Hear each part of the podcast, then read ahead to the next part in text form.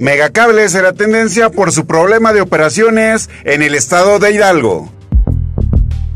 Leo Fernández será tendencia por los rumores acerca de que el Piojo Herrera no cuenta con él para la siguiente campaña y el jugador saldría del club de Tigres.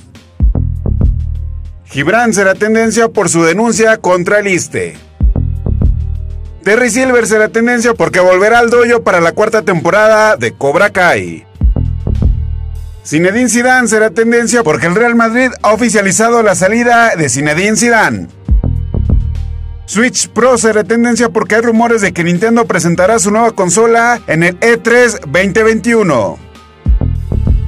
Todo esto es lo que será tendencia el día de mañana.